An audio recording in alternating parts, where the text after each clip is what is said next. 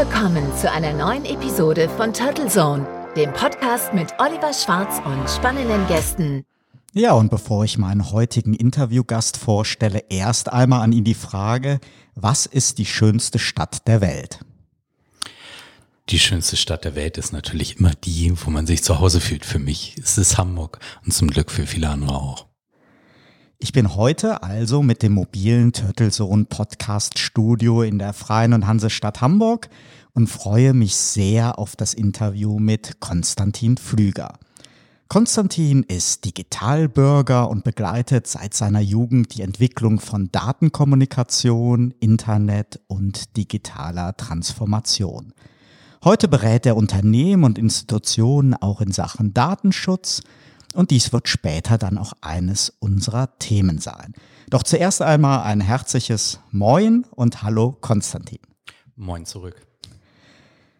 Conny, erzähl uns doch bitte, wann es bei dir mit Computern und Datenkommunikation losging. Es war relativ früh, dadurch, dass mein Bruder anderthalb Jahre älter ist und angefangen hat, Modems zu bauen. Das war 1984.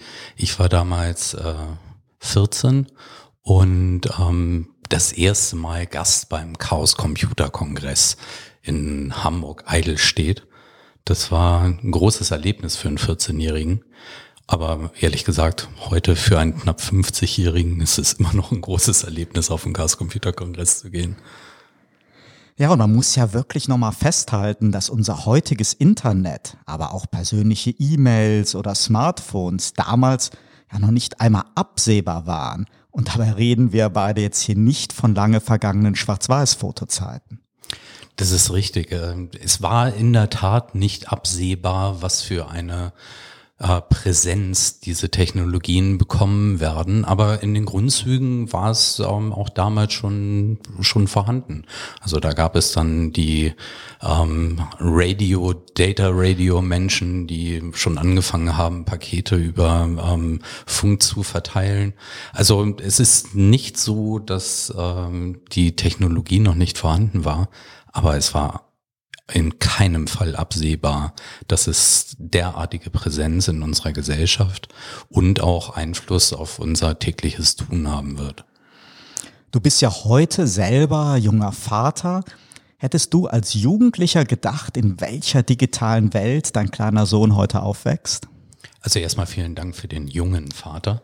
Aber äh, es, ist, es ist in der Tat so, dass ich mir da sehr Gedanken drüber mache und heute ja Diskussionen unter Eltern darüber da sind, wie viel digitale ähm, Geräte sind denn überhaupt gut, wie viel ähm, Medien darf man seinem Kind aussetzen.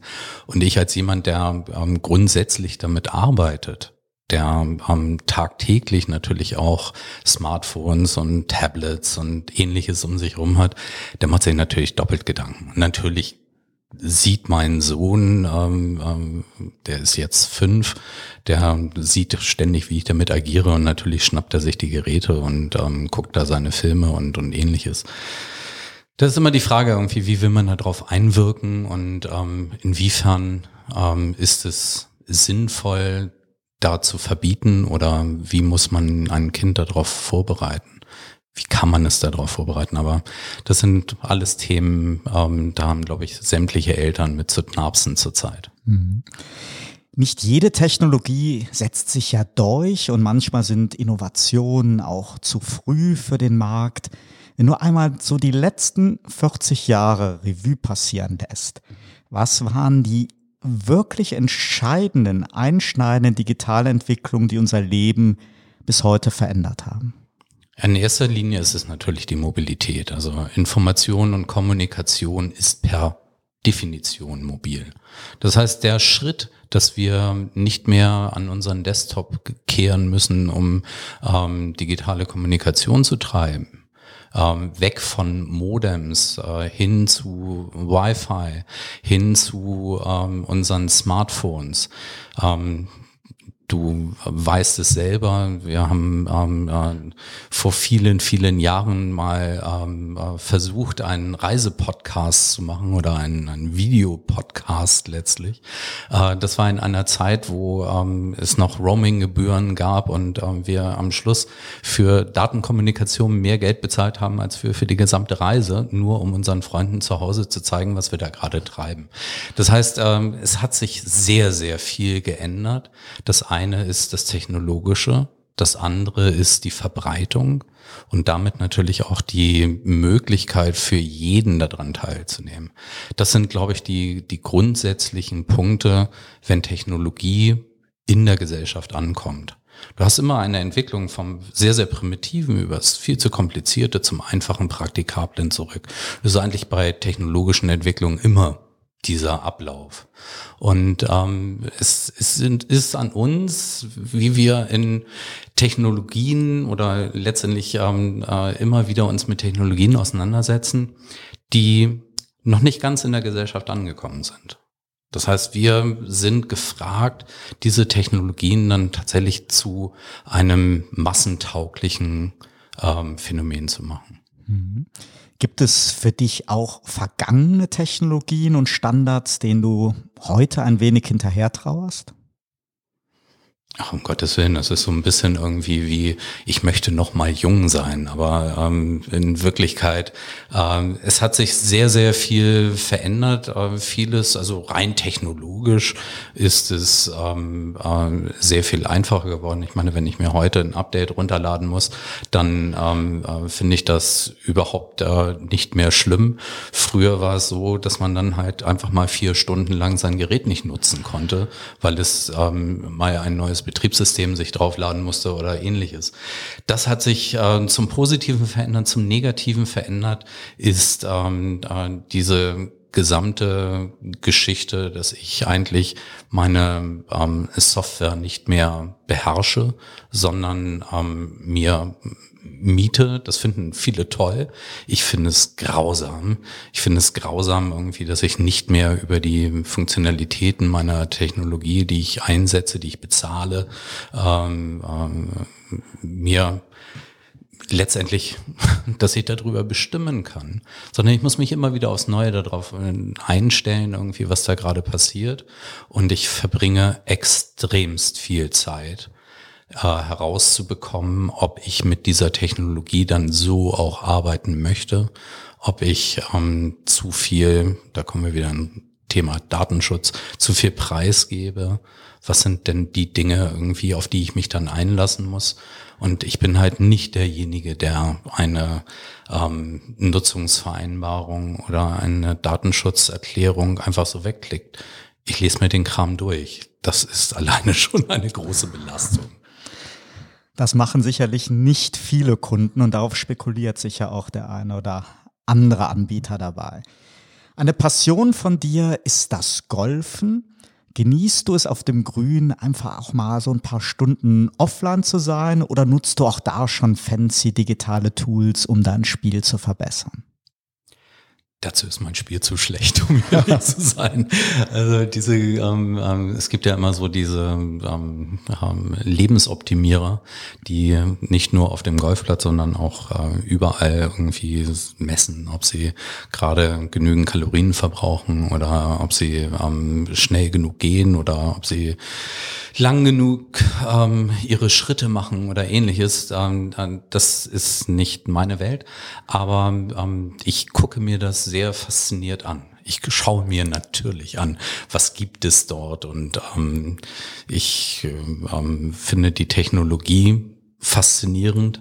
Aber für mich einsetzen, muss ich sagen, nee, mache ich nicht. Dann genieße ich es auch, einfach mal in der frischen Luft zu sein und ähm, lieber ähm, bei den schlechten Schlägen, die ich mache, die Natur zu genießen. Ja, so geht es mir auch. Zusammen mit Martin Burmeister hast du vor mehr als einem Jahrzehnt den Green Business Club gegründet und regelmäßig Afterwork-Golfrunden für heute viele tausend Golfer auf dem Portal Xing organisiert, das damals ja noch OpenBC hieß. Ist das auch so ein schönes Beispiel ja für so einen Brückenschlag eines internetbasierten Business-Netzwerks hin zum persönlichen Treffen und Networken, in eurem Fall halt auf dem Golfplatz. Das ist, ähm, ich glaube, es ist übrigens mittlerweile über 15 Jahre her, aber ähm, es, es ist eine lange Zeit zumindest mal. Und ähm, damals war es faszinierend für uns, dass wir auf einem der neu aufpoppenden sozialen Netzwerken einfach nur gefragt haben in einem öffentlichen Termin, wer hat denn Lust, Golf zu spielen? Und damals haben sich sechs Leute getroffen, heute sind es über 20.000, die sich, ähm, dazu muss man sagen, 20.000 ist für Golf relativ viel, wir sind nicht Fußball. Das ist also tatsächlich, äh, das ist eine sehr, sehr große Gruppe.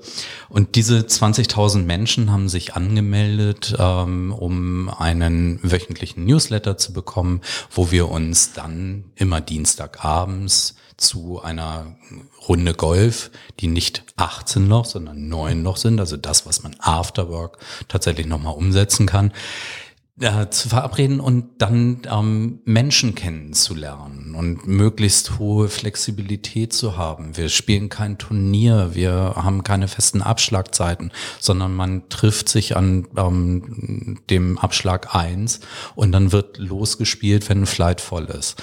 Das heißt, ähm, diese Flexibilität, die da sich einfach nochmal, ich will doch nur spielen, am Abend zu treffen und zu networken, das ist zumindest das, was ähm, äh, damals so die Inspiration gab, wo alle gesagt haben, das ist toll, ich kann über ein digitales Netzwerk Technologien nutzen, um mich in der Realität zu treffen, um wirklich Menschen miteinander zu verbinden und Networking zu betreiben.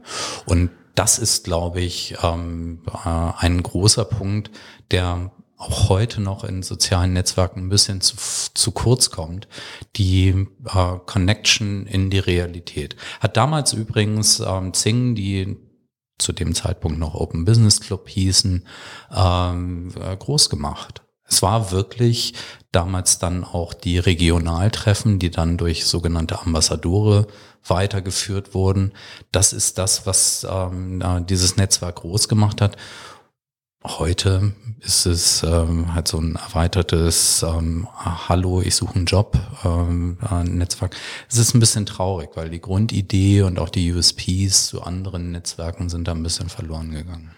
Ja, das hört man wirklich sehr oft. Conny, du kennst ja wirklich schon einige Golfplätze international. Welcher Platz hat dich bislang am meisten fasziniert und was macht für dich einen guten Golfplatz aus?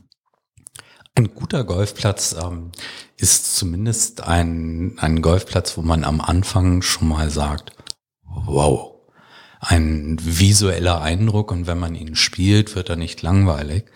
Ähm, da muss ich sagen, dass äh, ich sehr, sehr unterschiedlich. Ich bin zum Beispiel so ein, ich bin so ein Waldgolfer. Ich mag äh, gerne Plätze, die müssen nicht wahnsinnig lang sein. Das hat vielleicht auch damit zu tun, dass es mir technisch einfach nicht möglich ist, ähm, eine riesengroße Länge zu haben, aber ähm, ähm, wo ich dann ähm, mir schon ein bisschen Cost-Management vornehmen muss, wo ich gucken muss, ah, wie, wie spiele ich dieses Loch denn tatsächlich und ein bisschen drüber nachdenken.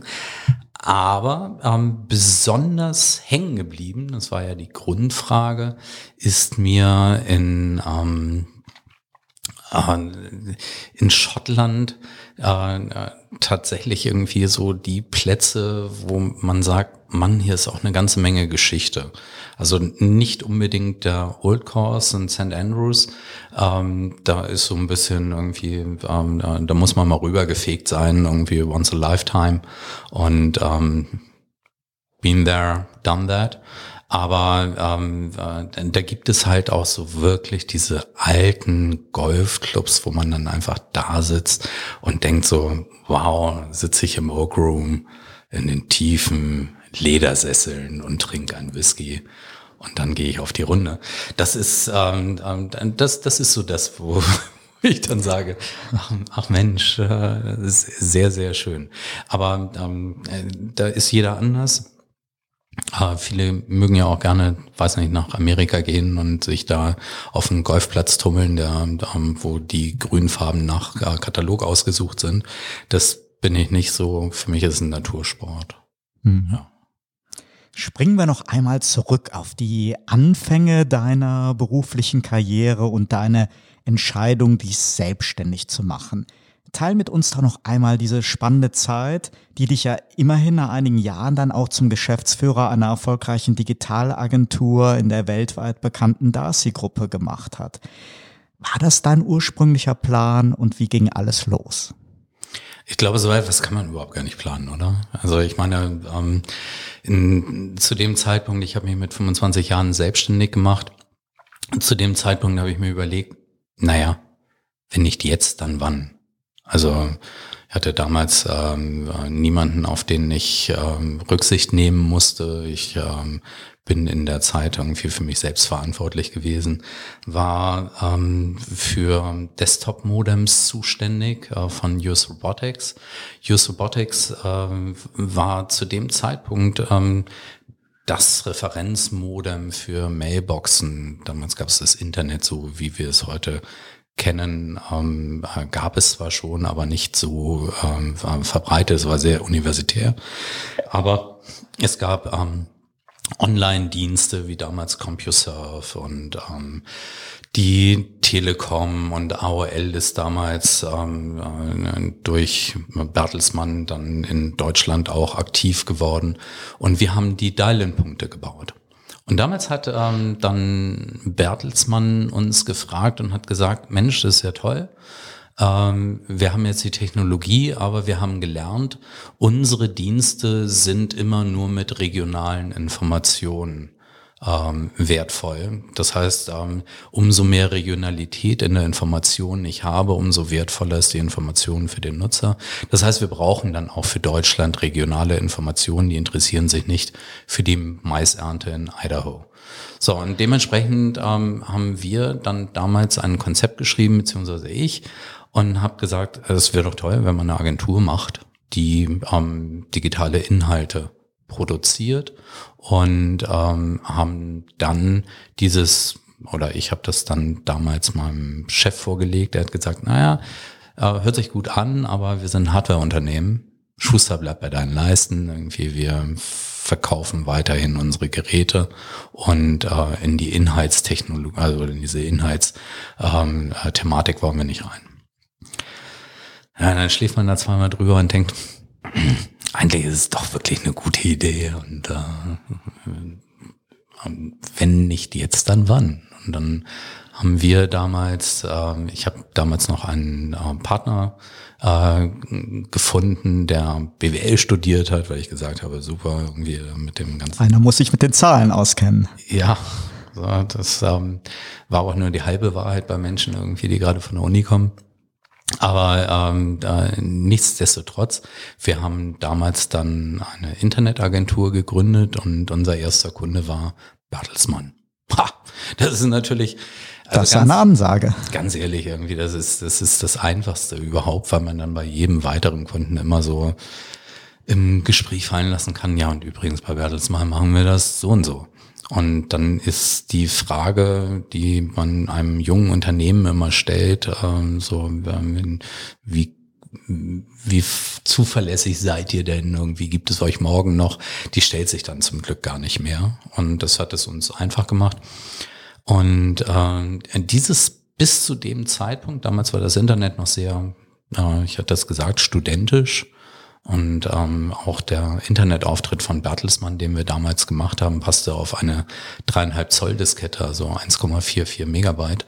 Das war der erste Gesamtauftritt von Bertelsmann mit Mondruck, ähm, Brunner und Ja, ähm, mit BMG und, und, und so weiter. Das heißt also wirklich mal alles auf einer dreieinhalb Zoll Diskette. Kann man sich heute auch nicht mehr so wirklich vorstellen, aber es war dann ähm, faszinierend. Ähm, so haben wir weitergearbeitet, dann kam die Internetblase und plötzlich äh, fingen dann doch Agenturen an, uns links und rechts zu überholen. Also die waren dann ähm, die sind an die Börse gegangen und dann kamen die Banken und haben gesagt, irgendwie, ihr müsst Speed aufbauen und ähm, dann ist das eigentlich betriebswirtschaftliche, was du hast, ich gebe Geld aus, was ich verdiene, war überhaupt nicht mehr gefragt. Und ähm, in dieser Internetblase ähm, mussten wir uns dann behaupten. Ähm, in einer kleinen Agentur, wir waren damals 20 Mitarbeiter, ähm, in einer kleinen Agentur, die dann in irgendeiner Form sehen muss, dass sie dagegen anstinkt. Das war schon hm. Herausforderung. Ich meine, Digital-Know-how, das hast du ja gerade auch schön rübergebracht, war zu dem Zeitpunkt, als du dich mit Netware selbstständig gemacht hast, ja wirklich noch selten in der Agenturlandschaft. Heute gibt es eine Flut von Anbietern. Jedes Agenturnetzwerk hat eine oder mehrere Digitaltöchter. Wenn du das Ganze jetzt mal in die heutige Zeit überführst und würdest so einen Schritt noch einmal machen, du wärst jung, wolltest dich selbstständig machen, welches Segment der digitalen Transformation oder welche Zukunftstechnik wird dich heute reizen oder hat aus heutiger Sicht das größte Potenzial für Experten-Know-how? Oh Gott, das ist ähm, tatsächlich sehr, sehr schwer zu sagen. Grundsätzlich muss ich natürlich äh, sehen, wo ist die Veränderung am stärksten. Und damit sage ich jetzt ganz äh, absichtlich nicht irgendwie, dass das Disruptive das Wichtigste ist, sondern ähm, tatsächlich dort, wo ähm, gerade der richtige Zeitpunkt ist, wo ich auch weiß, dass eine Branche sich bewegen muss. Ich, ähm, äh, wir haben vor Jahren die Änderungen im Fintech-Bereich gemacht, weil jeder gesehen hat, irgendwie Banken in ihrer ursprünglichen Art haben keine Berechtigung mehr. Das heißt also, das, was die Banken geleistet haben in ähm, ihren unterschiedlichen Bereichen, ist erdrutschartig weggefallen und ähm, man wusste, dass das ändert sich. Genau dasselbe war vor 20 Jahren im Bereich ähm, Musik Geschäft. Ja, wir haben die Majors gehabt, die plötzlich auch im ähm, Bereich Produktion und Distribution von digitalen Inhalten einfach keine Berechtigung mehr hatten. Und so haben wir heute da natürlich auch eine ganze Menge Bereiche, wo man sagt, ähm, gerade im Maklerbereich, also wo gemakelt wird zwischen ähm, äh, Käufergruppen und Anbietergruppen, ähm, da gibt es extremst viel Potenzial, ähm, dazwischen zu gehen. Wir haben äh, klare Beispiele, hm, ob es nun MyTaxi ist oder, oder ähnliches. Nun hat die gesamte, das gesamte Taxigeschäft, ja, ist ähm, jetzt hat auch keine Berechtigung mehr in seiner eigentlichen Art, wie sie, ähm, wie sie heute existiert aber man sieht, dass es Zwischenschritte gibt und die werden aufgefangen. Aber auch da wird dann plötzlich die Taxizentrale, die ursprüngliche Funkzentrale, weggenommen, weil sie keine Berechtigung hat. Und genau das würde ich heute tun. Oder das mache ich auch heute übrigens. Ähm, wir schauen uns Branchen an, wir schauen uns Prozesse an und wir versuchen zu überdenken, ob diese Prozesse heute eine Berechtigung haben. Mhm. Wir stehen ja hier in Deutschland nicht gerade an der Weltspitze für digitale Innovation und zukunftsfähige Infrastrukturen, wie Kanzlerin Merkel mit ihrem Begriff Neuland ja schon vor Jahren unübertrefflich auf den Punkt gebracht hat. Ich sage jetzt mal provokativ, seitdem hat sich auch nichts verbessert. Wir verlieren eher immer mehr den Anschluss. Teilst du diese ja, doch äh, recht kritische Ansicht und wie wichtig wäre aus deiner Sicht ein echtes Digitalministerium auf Bundesebene? Also als erstes möchte ich einmal splitten und sagen, ähm, ähm, es, wir sind nicht die Weltspitze der Innovation, da widerspreche ich. Vielleicht sind wir nicht die Weltspitze, aber wir sind extremst innovativ. Deutschland wird niemals ein Billiglohnland sein. Es wird immer durch, Inno in, ähm, durch Innovation und durch Qualität ähm, bestehen müssen. Und da sind wir sehr erfolgreich. Das dürfen wir nie unterschätzen. Das Bildungsniveau, was wir in Deutschland haben, ähm, ist schon sehr, sehr hoch. Wir brauchen mehr Mut. Wir müssen mehr Unternehmertum fördern keine Frage. Aber ähm, wir sind nicht diejenigen, die nicht nachdenken können und die dort vielleicht ähm, zurückhängen. Das ist Teil eins der Antwort. Teil zwei der Antwort ist, ähm, was für eine Infrastruktur haben wir denn, um tatsächlich dieses zu machen? Und damit meine ich nicht die Diskussion, die wir auf politischer Ebene haben, wo gesagt wird, naja, äh, auf dem Dorf in Mecklenburg-Vorpommern haben wir keinen Glasfaser. Das ist nicht das, was uns an Infrastruktur nur fehlt. Aber für die ganzen Mittelständler, die jetzt mit Internet of Things äh, arbeiten wollen oder müssen, das sind, da sind ja teilweise Infrastrukturmängel da, die sind ja wirklich atemberaubend. Das ist vollkommen, vollkommen richtig. Widerspreche ich auch kein Stück, sondern es ist ein Teil der Infrastruktur, die uns fehlt.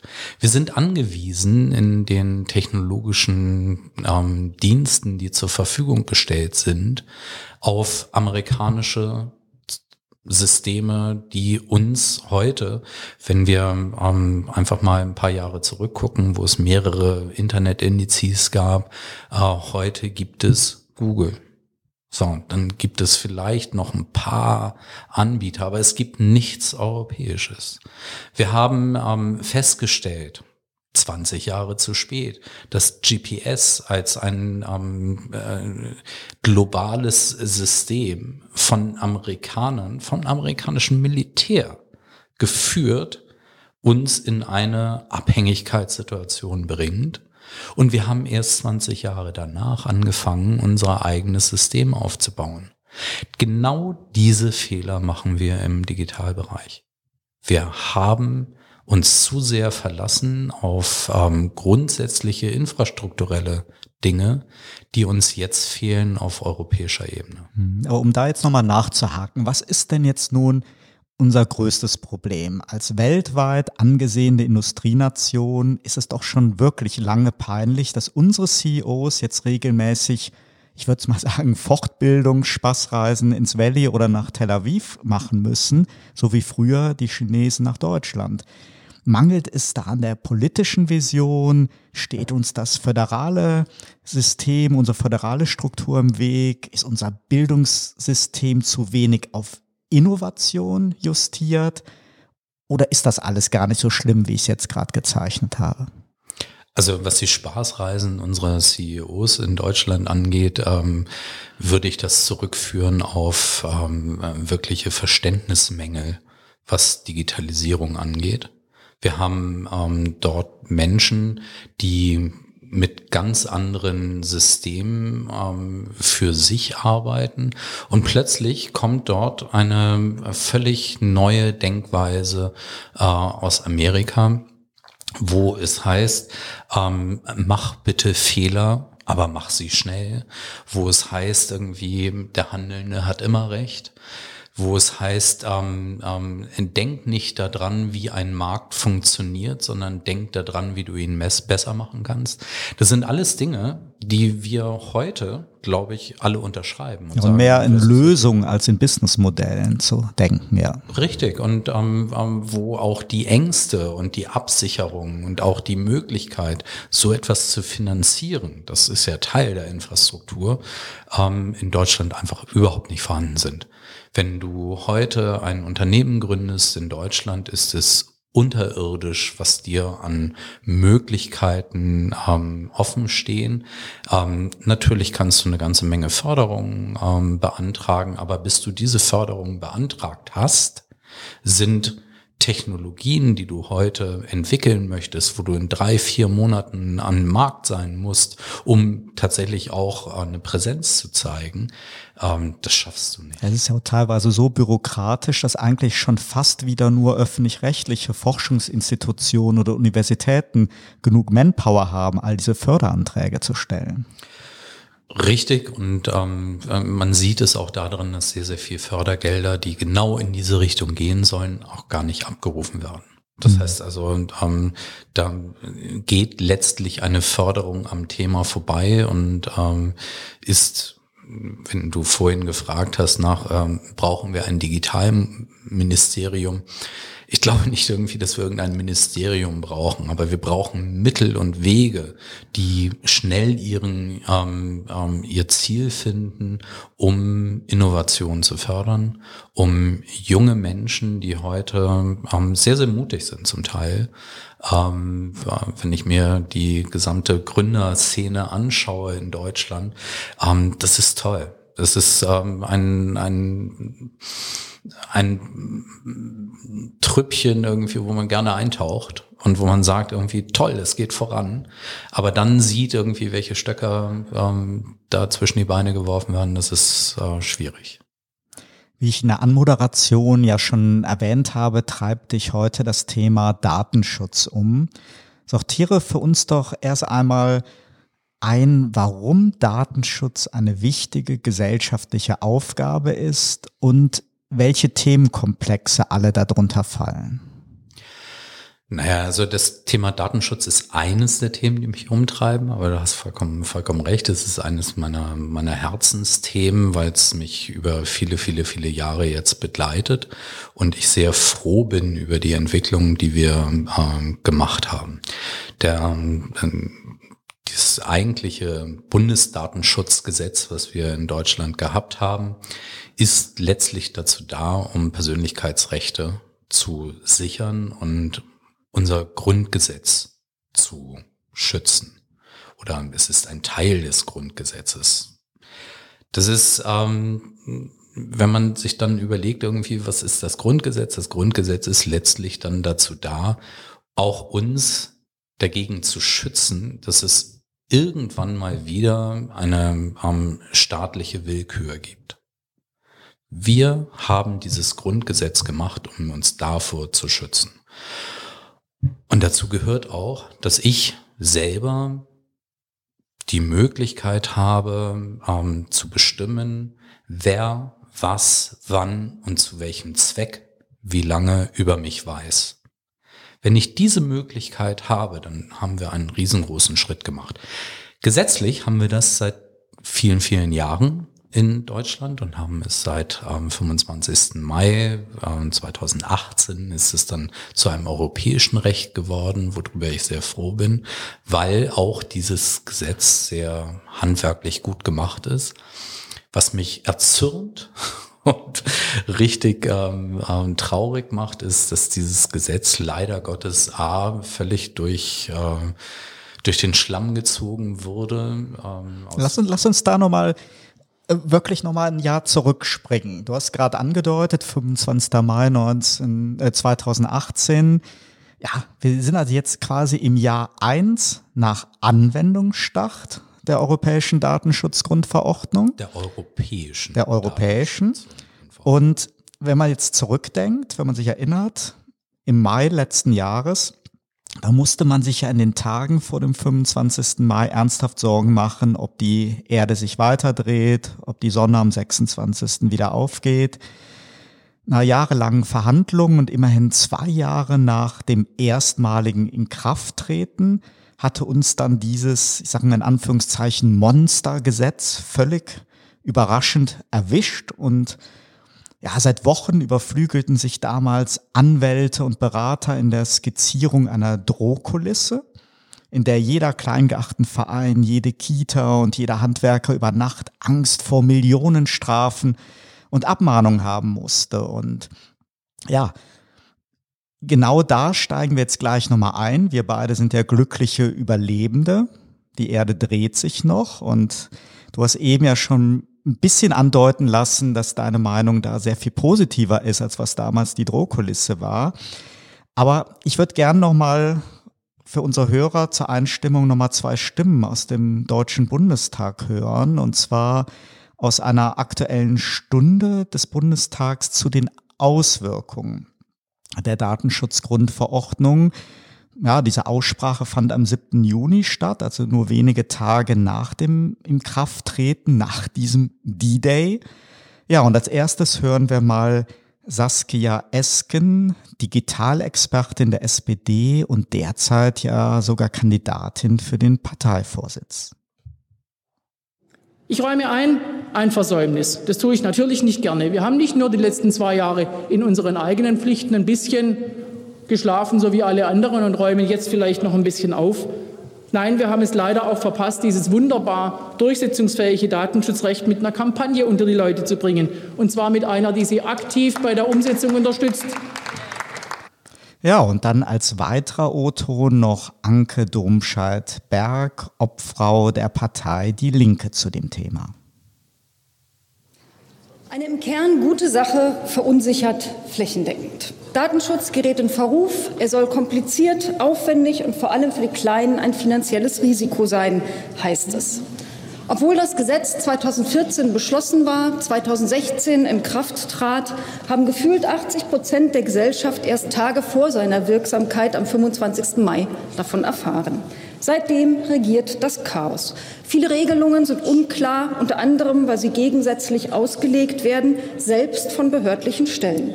Die Ankündigung einer Abmahnwelle, die Nähblocks und Handwerker überrollt, verbreitete sich wie alle Horrorszenarien besonders schnell im Internet. Weil die Erinnerung an das Unwesen der Abmahnindustrie wegen kleinster Urheberrechtsverletzungen noch sehr lebendig war, glaubten das viele und schlossen vorbeugend ihre Webseiten, vom Kita im Gewerberuf.de bis zum Kunsthandwerkermarkt. Das bedroht die Vielfalt des Internets. Aber schuld daran ist nicht die Datenschutzgrundverordnung, sondern eine Bundesregierung, die es versäumt hat, die Regelung vernünftig in nationales Recht zu überführen und vor allem, das wurde ja immerhin anerkannt, in der Gesellschaft sinnvoll zu begleiten. Conny, du hast zumindest bei Frau Esken eben ein wenig applaudiert. Stimmt aus deiner Sicht die Grundthese der beiden Abgeordneten, dass wieder einmal ein hervorragendes Gesetz nur schlecht erklärt oder schlecht beworben worden ist? Oder gibt es nicht doch auch zu Recht auch inhaltliche Kritik an der europäischen Verordnung oder zumindest konkret an der deutschen Umsetzung? Also und, ähm, zuerst mal, ähm, beide haben ja grundsätzlich dasselbe gesagt und ähm, ich habe nur beim zweiten nicht applaudiert irgendwie, weil ich etwas entsetzt war irgendwie, dass ich der Linken irgendwann mal zustimmen könnte. Da siehst du mal. das ist äh, äh, grund, grundsätzlich äh, haben beide recht. Wir haben ein, ähm, ein Gesetz, was sich sehr an den deutschen bestehenden äh, Bundesdatenschutzgesetz ähm, orientiert hat. Ähm, die grundsätzlichen Änderungen, die da sind, sind A, die Strafhöhe, B, die, ähm, äh, die Beweislast, die letztlich, ich muss als Unternehmen, muss ich tatsächlich erklären, ich habe alles getan, um dieses Gesetz einzuhalten. Und C, dass ich diese Vorstandshaftung habe. Vorstandshaftung und hohe Strafen gleichzeitig bringen anscheinend bei uns sehr viel in Bewegung. Das war der Grund, warum ähm, letztlich die Panik vor der ähm, DSGVO, dieser Datenschutzgrundverordnung, so hoch war wie ähm, das Y2K-Problem, wo sich die Erde übrigens auch weiter. Absolut, da kann ich mich auch noch gut dran erinnern. Aber war die Panik denn nicht viel mehr, ja, bei Kitas, bei kleinen Handwerkern, bei kleinen Webseitenbetreiber? Also ich habe jetzt gar nicht mal so in Erinnerung, dass jetzt unbedingt die DAX-Vorstände so große Panik hatten. Trügt denn der Eindruck, dass hier die Verhältnismäßigkeit doch ein bisschen auf der Strecke bleibt oder äh, geblieben ist. Warum aus Frust über US-Datenkraken den Mini-Webseitenbetreiber quälen oder schon das Mannschaftsfoto eines Sportvereins oder Bilder von Firmenfeiern oder Kitasommerfesten zum Politikum machen? Meist ja weniger zwingend aus dem Gesetz heraus, sondern eher aus Angst und Rechtsunsicherheit, nicht aufgrund eines wirklichen Umdenkens. Viele der Rechtsgrundlagen hatten wir ja schon vorher sehr, sehr lange. Sie sind jetzt nur zum Politikum geworden. Hätten wir hier nicht wesentlich mehr Öffnungsklauseln nutzen müssen, wie das in anderen europäischen Ländern ja auch zum Teil passiert ist? Aber genau das war ja gerade der Vorwurf der beiden Politikerinnen. Absolut. Dass sie gesagt haben, ähm, es ist schlimm, dass wir es nicht so begleitet haben, dass die Panik letztendlich bei den Kleinen aufgekommen ist, weil sie gesagt haben, das würde unsere Existenz bedrohen, wenn wir dort an der Flanke ein Problem haben. Und die Großen zum Teil einfach genauso weiter. Genau, trotzdem haben. klang es mir zu stark danach, eigentlich alles super, wir haben es nur schlecht verkauft. Aber nochmal die Frage, hätte man nicht mit Öffnungsklauseln zumindest kleine äh, Betreiber da aus dieser Schusslinie rausnehmen müssen, weil die waren ja das beliebteste Opfer oder hatten zumindest Angst vor den ominösen Abmahnanwälten. Dahinter. Aber genau diese Öffnungsklauseln gibt es in dem Gesetz, was ich wiederhole, sehr. Auf sehr der europäischen Ebene, aber in der in der nationalen Umsetzung haben wir viel weniger Öffnungsklauseln zum Einsatz gebracht hier in Deutschland, als das in anderen europäischen Ländern passiert ist. ist. Nein, nein, nein, nein, nein, Vorsicht. Also ich meine tatsächlich die Dinge, die im Gesetz wirklich drinstehen. Also das sind Dinge irgendwie, dass es eine Angemessenheit gibt, irgendwie, dass ähm, beispielsweise die Firmengröße durchaus einen Einfluss darauf hat, wie hoch die technischen und organisatorischen Maßnahmen sind, die dort verlangt werden. Das ist, ähm, das ist natürlich sehr schwammig, aber man kann es auch nicht konkretisieren. Aber ähm, es gibt dann etwas konkreter die Grenze von 250 Mitarbeitern, wo es gesagt wird, unter 250 Mitarbeitern ist es nicht zwingend notwendig, eine, ähm, eine Folgeabschätzung zu machen, die meistens relativ aufwendig ist. Ähm, Im Umkehrschluss gibt es dann wiederum einige Dinge, die wieder eine Folgeabschätzung nötig machen, weil die Daten, die dort äh, verarbeitet werden, ähm, eine entsprechende Brisanz haben oder die Menge ähm, äh, dazu da ist. Aber grundsätzlich ist dieses Gesetz einhaltbar und auch mit Mitteln einhaltbar, die überschaubar sind.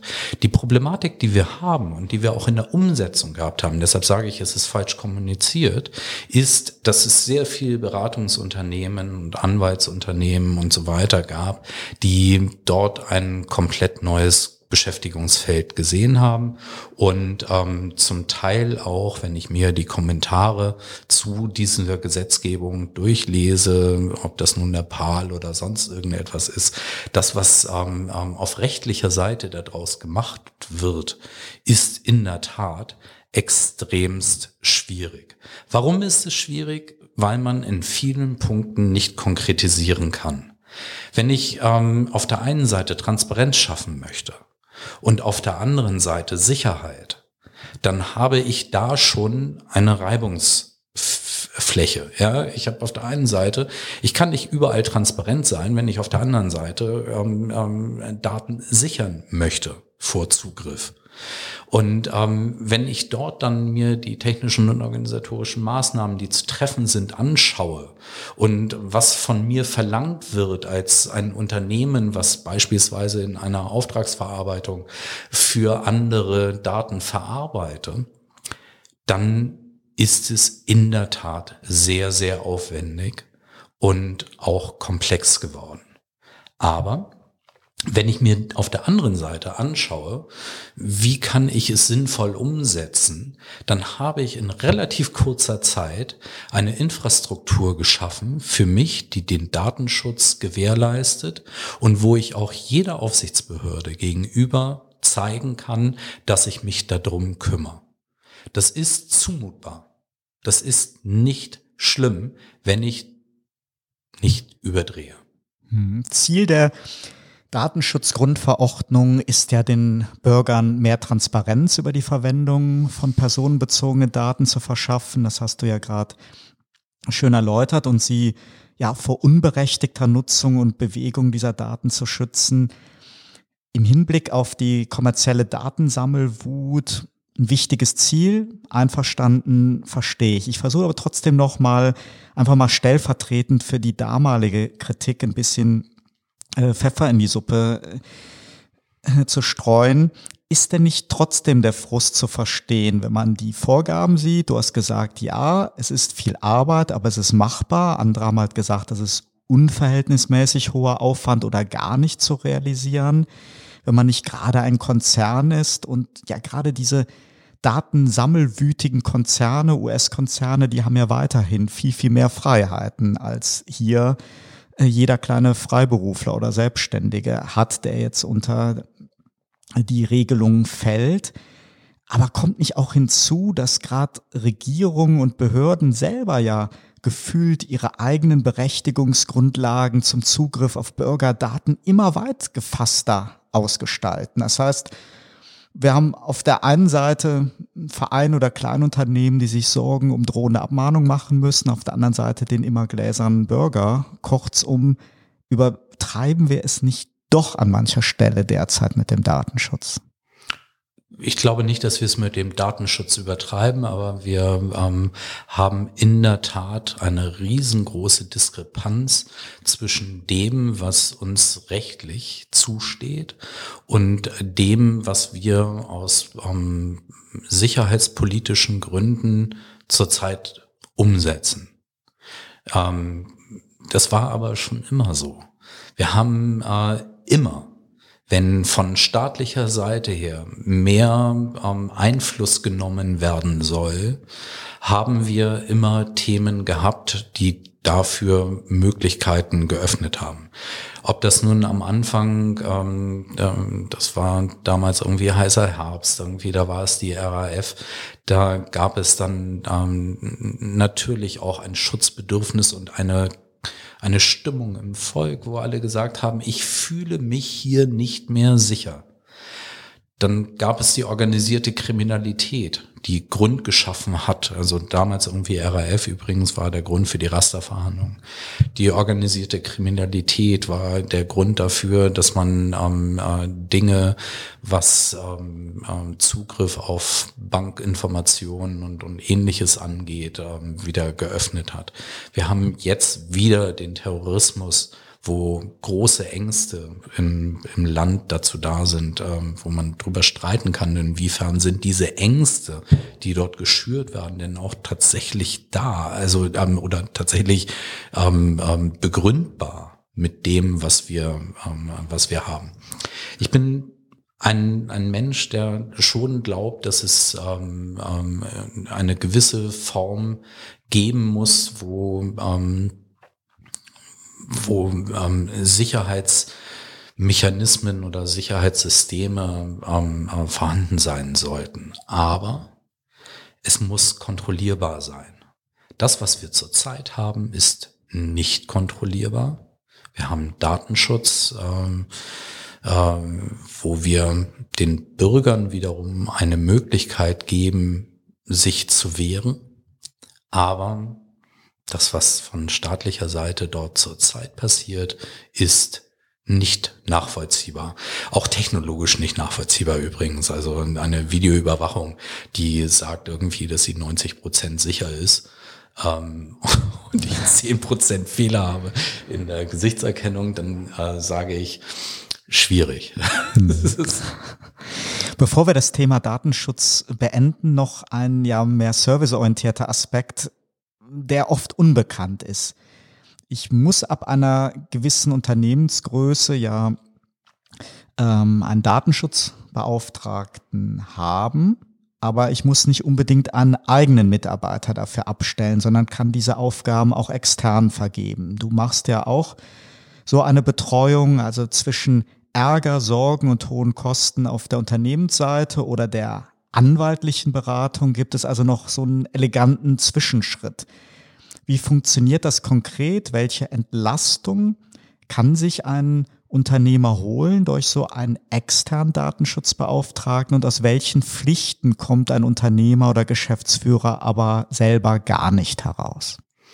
Also grundsätzlich, und so ist auch die Terminologie innerhalb des Datenschutzes, ähm, die verantwortliche Stelle ist immer die Geschäftsführung, Geschäftsleitung eines Unternehmens. Das heißt also, da kommt man schon mal grundsätzlich nicht raus. Aber ähm, es gibt natürlich ähm, auch die Verpflichtung eines Datenschutzbeauftragten, A, sich fortzubilden, B, in der Beratung, was die Hauptaufgabe eines Datenschutzbeauftragten ist, ähm, ähm, schon richtig zu beraten. Da muss sich dann natürlich auch jemand drauf einstellen können, dass das, was er an Informationen bekommen hat, auch richtig ist. Ähm, wir sind als Datenschutzbeauftragte keine juristischen Berater und haben auch nicht diese Stellung.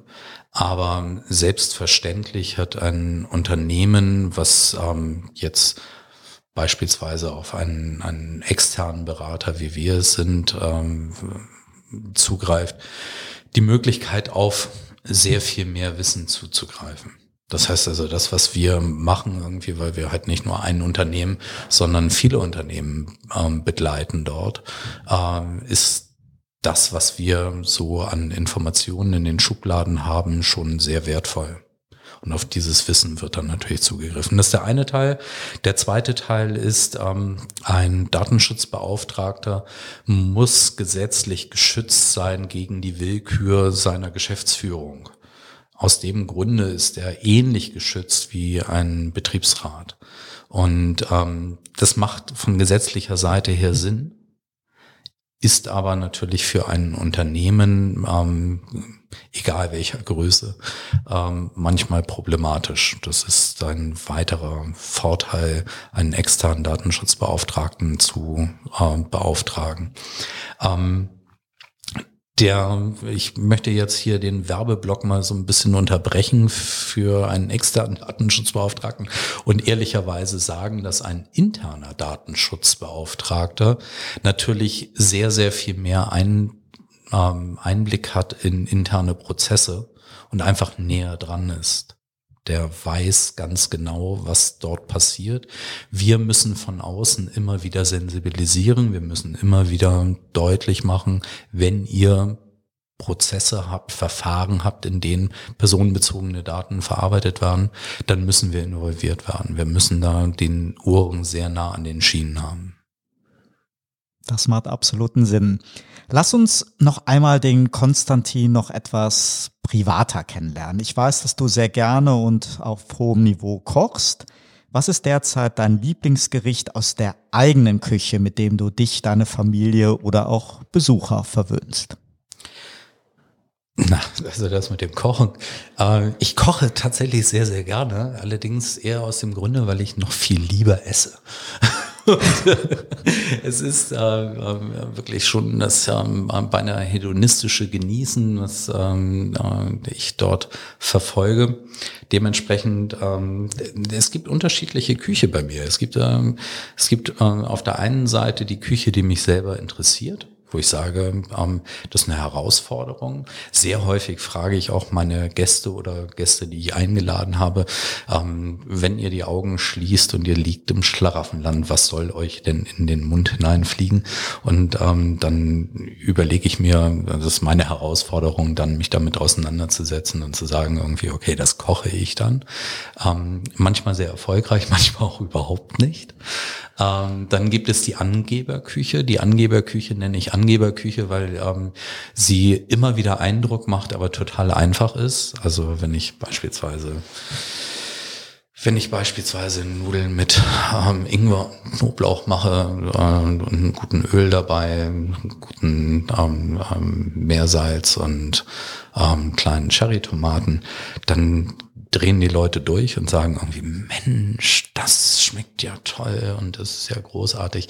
Und insgesamt ist es null Aufwand. Und, und improvisierst du dabei mehr oder findet man bei dir in der Küche noch echte Kochbücher oder ein iPad mit digitalen Rezepten? Ich bin vollkommen unfähig, nach Rezept zu kochen weil ich meistens im zweiten Absatz dann lese und dann nehmen sie das in drei Tage lang marinierte Fleisch aus dem Kühlschrank und ich sage, welches Fleisch aus welchem Kühlschrank. Aber das sind dann so diese Dinge irgendwie, ähm, die, die, liegen an mir. Man kann sich natürlich auch vorher ein Rezept ganz durchlesen und dann erst anfangen. Aber oder kochst du ja, äh, Geschmackserlebnis aus der Gastronomie nach. Äh, äh durchaus, ja. durchaus. Also ähm, bei mir fängt allerdings das Kochen auch in, ähm, im Supermarkt an. Oder beim Einkauf, ja. Beim Einkauf. Ich sehe etwas und sage, um Gottes Willen, das will ich jetzt genau so oder so umsetzen. Und das finde ich auch großartig. Ähm, ist, da, da, ist tatsächlich so der, äh, der, der Punkt da. Ich sehe auch Kochen eher Das ist, ist eine Entspannung und es ist auch auf der anderen Seite ist eine Managementaufgabe. Denn Kochen ist Wissen, Timing und selbstverständlich irgendwie dann das, das, das Handwerk irgendwie, was dahinter ist. Ähm, das muss passen miteinander. Nicht? Und ähm, ähnlich ist es halt auch bei allen anderen Aufgaben. Was sind denn weitere Hobbys und Interessen von dir? Machst du außer Golf noch andere verrückte Sportarten oder was bereitet dir so in der Freizeit am meisten Freude? Naja, Golf ist ja nur nicht so wahnsinnig verrückt. ich. Ähm, ehrlich gesagt, ich bin ein, ein neugieriger Mensch. Also ähm, ich ähm, finde alles alles Mögliche, also aus meiner meiner Jugend, ähm, ähm, ob das nun Reiten, Segeln oder oder sonst was ist, das mache ich alles gerne. Ähm, ich finde, man muss offen sein. Und wenn jemand um die Ecke kommen würde und sagt irgendwie, hey, ich bin hier gerade am am Kiten, obwohl Kiten habe ich probiert irgendwie, da bin ich total, also da bin ich beinahe so untalentiert wie beim Golfen ähm, es gibt so, so ein paar Dinge irgendwie, die muss man einfach mal ausprobieren. Und ich versuche einfach für alles offen zu sein und, und, und mitzumachen und ähm, möglichst nicht im Krankenhaus zu landen. Jetzt lebst du schon in der schönsten Stadt der Welt, wie wir zum Auftakt dieses Gesprächs ja schon gelernt haben. Gibt es denn trotzdem noch einen Traum, an dem du arbeitest oder den du verwirklichen willst? Eine Traumreise oder ein Oldtimer oder ein Single-Handicap auf dem Golfplatz. Klär uns doch mal auf. Also um ehrlich zu sein, so diese ganzen Dinge, so Statussymbole, irgendwie ein Auto zu haben oder, oder sonst was, das ähm, Besitz interessiert mich, was das angeht, ähm, Leider so gar nicht. Also das macht einen auch so wenig ehrgeizig leider. Das ist, wenn man dort nicht irgendwie äh, wahnsinnig viel Geld verdienen will, weil man unbedingt irgendwie den neuesten äh, Lamborghini haben will. Also nee, das, das, das ist mir sehr fremd und ähm, äh, habe ich nicht. Aber ähm, es gibt natürlich wahnsinnig viele Dinge, ähm, die einem, einem selber wichtig sind. Irgendwie, ich möchte zum Beispiel mit meinem Sohn, bevor er in die Schule kommt, nochmal ähm, eine große Reise machen, die dann auch ein paar Monate geht, wo man, wo man sagt, irgendwie, das ist inspirierend. Ich finde, Inspiration ist, ist so das Wichtigste, die wichtigste Vorbereitung aufs Leben. Vielen herzlichen Dank geht von mir an meinen heutigen Interviewgast Konstantin Flüger für dieses spannende Gespräch. Schön, Conny, dass wir heute bei dir in Hamburg zu Besuch sein durften. Ja, und dir, lieber Zuhörer, herzlichen Dank für dein Interesse und deine Zeit. Überprüfe deine To-Dos in Sachen Datenschutz, aber bleib uns dabei treu. Abonniere Turtle Zone bei deiner Lieblingsplattform und sei auch bei unserem nächsten Talk wieder dabei. Dann geht es unter anderem um die große Liebe. Wir hören uns.